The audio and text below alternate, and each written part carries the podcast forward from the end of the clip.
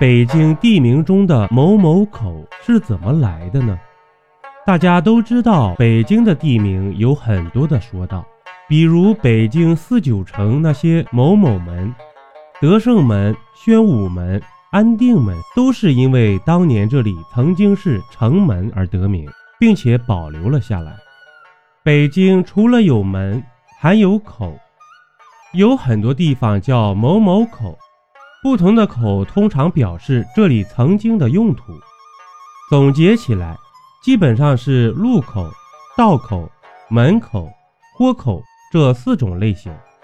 如表示十字路口、丁字路口或胡同口的，菜市口、交道口。有些是街道与铁路平交形成的道口，如四道口、五道口、六道口。有些是庙宇、衙门、建筑物的门，如宫门口、赵公口、六部口、蒋宅口。最后就是拆除城墙形成的豁口，如新街口豁口、和平里豁口，还有大雅堡胡同豁口、鼓楼大街北豁口、松鹤庵胡同豁口等。那某某口是干嘛用的呢？北京的四九城城门各有用途。带口字的地名很多也各有特色。一菜市口，早在辽代，菜市口一带是辽安东门外的郊野。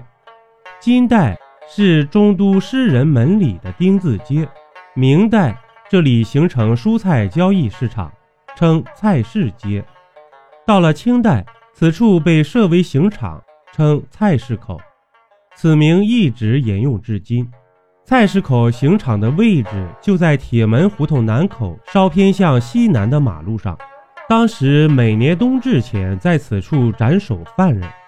行刑当日，犯人被押出宣武门，送往菜市口刑场。宣武门城楼上还刻有“后悔迟”的字样。犯人出了宣武门，就断无生还的可能了，后悔也是来不及的。二朱市口。北京的前门南陵的朱市口是明代的生猪交易市场所在地，叫做朱市。清代后将“朱”字雅化为“朱”，朱市口得名至今。三教场口，教场口胡同位于北京市宣武区宣武门外大街西侧。明代《京师五城坊巷胡同集》中记载。宣北坊有将军教场一条胡同至五条胡同。清代《京师坊巷志稿》中记载，外城西城有将军教场胡同和教场上头条胡同至教场七条胡同。现在的教场口胡同附近，则有教场头条至教场小九条，众多以教场为名的胡同。教场是教场的另一种写法。意为军队练兵场。六部口，六部口位于长安街沿线。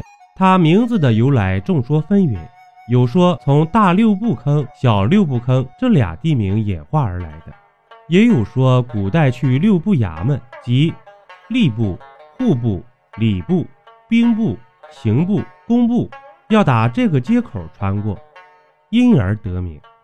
如今的六部口有著名的电报大楼，还有北京音乐厅等建筑。闹市口，老北京城原有两个闹市口，一个在东城，一个在西城，都是热闹的地方，繁华程度仅次于西四牌楼和东四牌楼。清代闹市口周边住着八旗兵和他们的家眷。一九五八年扩宽，延长东西长安街。两个闹市口的商业铺面基本消失殆尽。一九五九年，东闹市口变成了北京站口。两千年，西闹市口扩宽为七十米的闹市口大街。闹市口的地名名存实亡。宫门口是北京古老的胡同之一，过去这里是朝天宫所在地，宫门口就是朝天宫大门口。朝天宫建于明宣德八年（一四三二年），庙宇宏伟，方圆数里。可惜明天启六年（一六二六年）的一场大火，将这里的十三座宫殿全部烧毁，朝天宫无存。只作为胡同的名字保留下来。还有宫门口的地名还有宫门口西岔、东岔、宫门口横胡同、宫门口横条、宫门口头条到五条等。赵公口，赵公即是传说中的财神赵公明，赵公口即是财神入口。元代以后，该地是由南进京必经之所，有一座财神殿，供奉财神之位。南来北往的客商、朝贡者赴京，都要先在此地暂住整顿，故有财聚四海、富会五湖之誉。现在的赵公口最有名的，大概就是长途汽车站了吧？那说完了北京的某某口，再来说一下北京的几道口。北京的几道口的地名是怎么来的呢？上个世纪初期，中国铁路之父詹天佑。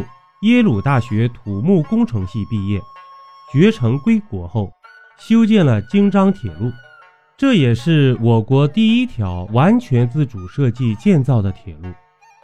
京张铁路的起点是北京西直门火车站，即今天的北京北站，终点是张家口。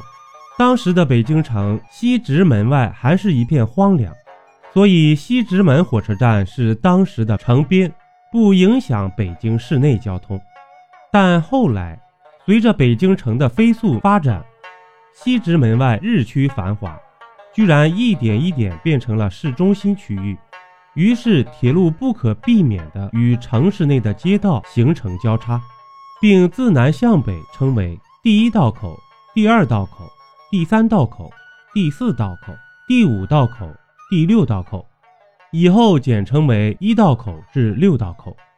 铁路沿线地区居住人员的增多，在一些道口附近逐渐形成村落，并依道口之名得村名，称四道口村、五道口村、六道口村等。而没有形成村落的道口就被人们逐渐的遗忘了。后来村落又繁华成城市，地名保留了下来。一百多年过去了。目前，北京城内京张铁路沿线的数字加道口还剩下四道口、五道口和六道口。四道口东起京包铁路，西至铁道部科学研究院，北临大钟寺，南抵净土寺。北面的四道口果品批发市场是北京最大的果品集散地。五道口，这是北京名气最大的道口了。